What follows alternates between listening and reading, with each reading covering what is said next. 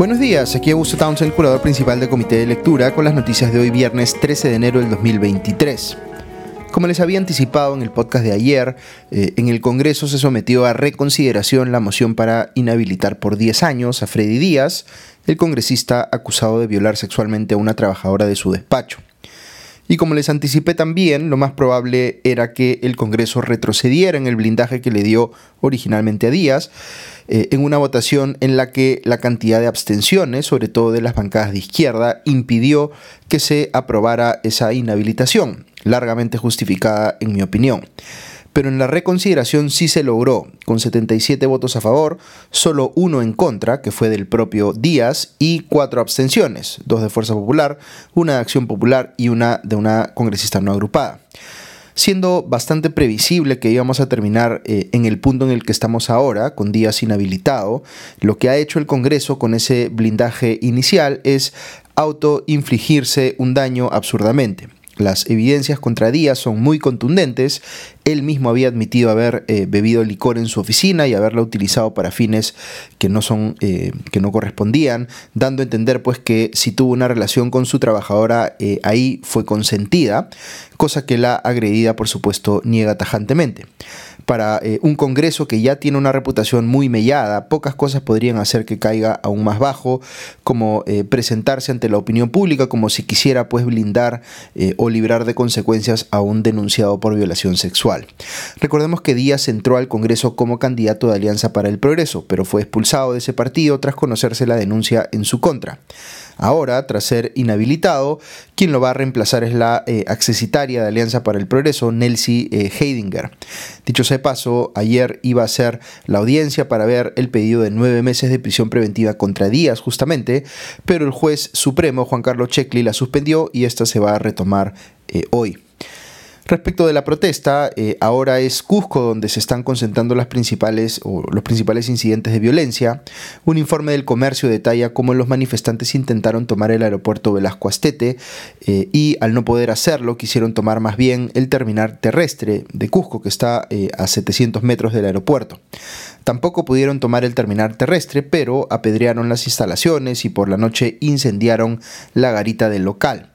Eh, los hospitales de la ciudad se vieron desbordados por la cantidad de heridos que fueron llegando. Hubo un incidente muy lamentable en el que los manifestantes atacaron con piedras a una ambulancia, sin víctimas que lamentar afortunadamente.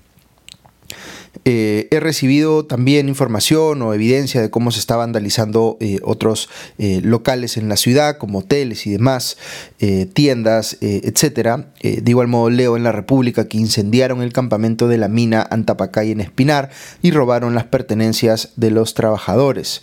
Por otro lado, veo que se investiga el hecho de que el gobierno regional de Cusco haya dispuesto que el estadio Garcilaso se utilice, según señala la fiscalía, como albergue para los manifestantes que han ido llegando a la ciudad desde fuera. Es decir, como si el gobierno regional mismo estuviese organizando o contribuyendo a organizar la protesta, cosa que ciertamente no le corresponde. En Tacna, mientras tanto, el comercio reporta que hubo un intento de vandalizar el local del supermercado eh, Plaza Bea y que apedrearon el local de una comisaría. En el Plaza Bea de Puno, más bien, se sabe que en la noche del 9 de enero saquearon el 60% de sus productos. En general, en el sur hay eh, bloqueos eh, de vías en al menos 72 puntos.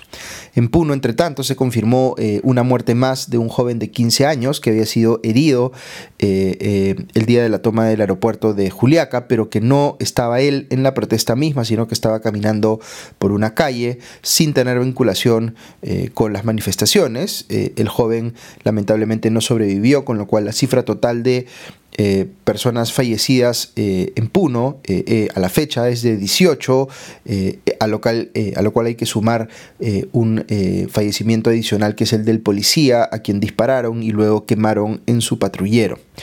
Otra cosa que ha ocurrido es que en Puerto Maldonado atacaron la casa del congresista de Alianza para el Progreso, Eduardo Salguana. Recordemos que días atrás incendiaron en Puno la casa del congresista de Acción Popular, Jorge Luis Flores Ancachi. Mientras tanto, el nuevo presidente del Poder Judicial, Javier Arevalo, ha señalado que hasta seis cortes superiores en el país se han visto afectadas por las protestas y dio a entender que por el tipo de vandalismo que esto ha evidenciado, vale decir la quema de expedientes en sedes judiciales, sospecha que está detrás de eh, lo ocurrido, digamos, eh, el crimen organizado que quiere aprovecharse para librarse pues de las investigaciones en su contra, pero que esto afecta particularmente a la gente más humilde cuyos expedientes se destruyen. Está circulando información que algunos de ustedes me han enviado con declaraciones de un diputado boliviano de nombre Erwin Bazán, que afirma que se ha capturado a integrantes de los Ponchos Rojos, que es un grupo eh, aymara boliviano con vínculos con Evo Morales, tratando de cruzar supuestamente la frontera con municiones. De hecho, habla de decenas de miles de balas. Esta información ha sido recogida en el Perú por algunos medios como Willax y Panamericana, y el congresista Jorge Montoya de Renovación Popular se ha referido a ella pero no encuentro todavía información oficial sobre la intervención a la que se alude. Eh, en la que supuestamente se habrían encontrado pues esas municiones. De momento tomaría esta información con eh, cuidado hasta que no haya confirmación oficial, porque si fuera el caso uno esperaría pues que el gobierno peruano lo eh, confirme con evidencia. Esta mañana los medios reportan la captura en Huamanga de Rocío Leandro Melgar, presidenta del Frente de Defensa del Pueblo de Ayacucho, el FREDEPA, a quien se le imputa ser una de las principales asusadoras y financistas de la protesta violenta en Ayacucho. También se detuvo a la vicepresidenta y al secretario de organización de esa eh, organización, eh, Estefanía Landia y Alejandro Manay, respectivamente. A Rocío Leandro Melgar la van a trasladar a Lima en las próximas horas. Los medios señalan que estuvo vinculada eh, antes con Sendero Luminoso y que usaba el alias Camarada Cusi. En las redes sociales veo más bien algunas personas que cuestionan, digamos, la detención de esas tres personas y dicen que se trata de defensores de los derechos humanos.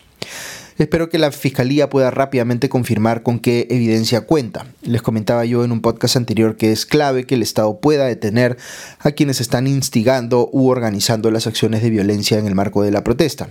Pero la Fiscalía y la Policía tienen que trabajar aquí con mucha prolijidad para evidenciar sobre qué base están haciendo estos arrestos. Según la DIRCOTE, eh, Rocío Leandro Melgar fue detenida en los años 80 y 90 por su vinculación con atentados terroristas y en el informe de la Comisión de la Verdad y la Reconciliación, eh, un senderista sindica a la eh, camarada Cusi como una de las responsables de organizar el asesinato de Pedro Wilca, según reporta eh, Canal N. En el Congreso veo que se ha aprobado crear una comisión especial para investigar las muertes en la protesta a propuesta de la bancada de Cambio Democrático, lo que antes era Juntos por el Perú. Por otro lado, el ministro de Trabajo y Promoción del Empleo, Eduardo García Virimisa, presentó ayer su renuncia al cargo, con lo que se convierte en el tercero, eh, el tercer ministro, digamos, que le renuncia públicamente a Dina Boluarte, buscando deslindar con el manejo de las eh, protestas por parte del gobierno, como lo habían hecho antes los entonces ministros de Educación y de Cultura, Patricia Correa y Yair Pérez, respectivamente. García Virimisa da a entender en su, en su carta de renuncia que él pensó que el gobierno iba a tomar medidas para evitar que se vuelvan a producir muertes en los enfrentamientos por la protesta, pero, abro comillas, la tragedia prontamente se repitió y muchos hermanos cayeron, esta vez en Puno y Cusco, cierro comillas. Eh, pasa luego a decir que abro comillas, esta vez creo que la atención de las demandas sociales ya no es suficiente para lo que el país necesita, cierro comillas, y sugiere eh, que el gobierno dé un pronunciamiento en el que pida disculpas y reconozca que han cometido errores.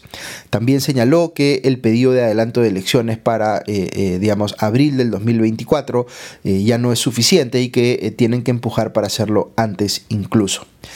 Finalmente, eh, ayer en una conferencia de prensa, el primer ministro Alberto Tarola dijo que, abro comillas, con absoluta claridad, la señora presidenta no va a renunciar, cierro comillas, y que Dina Boluarte se encuentra firme en la conducción del país. Señaló además que si esto ocurriera, la renuncia eh, se refiere, sería como, entre comillas, abrir una compuerta peligrosísima para la anarquía y el desgobierno sobre las investigaciones de la Fiscalía en contra suya eh, y de Dina Boluarte, que incluyen el delito de genocidio, que como hemos comentado días atrás, eh, dijo Tarola que están brindando todas las facilidades para que pueda investigar la Fiscalía, pero que, abro comillas, simplemente quisiéramos que también con la misma premura la Fiscalía de la Nación diga qué carpetas fiscales existen respecto de las personas que están destruyendo el Perú y destruyendo los aeropuertos. Cierro comillas.